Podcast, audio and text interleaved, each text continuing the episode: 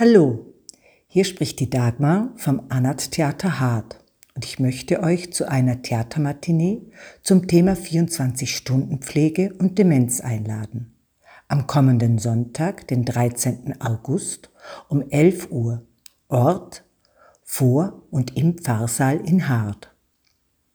Zuerst genießen wir einen gemeinsamen Apero Anschließend erwartet euch ein kurzes Theaterstück mit der wunderbaren Schauspielerin Vivian Kausemann mit dem Titel Aber die Freude von Daniela Ecker.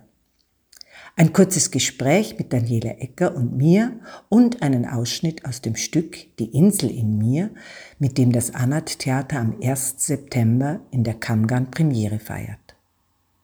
Der Eintritt ist frei und wir freuen uns schon sehr auf euren Besuch.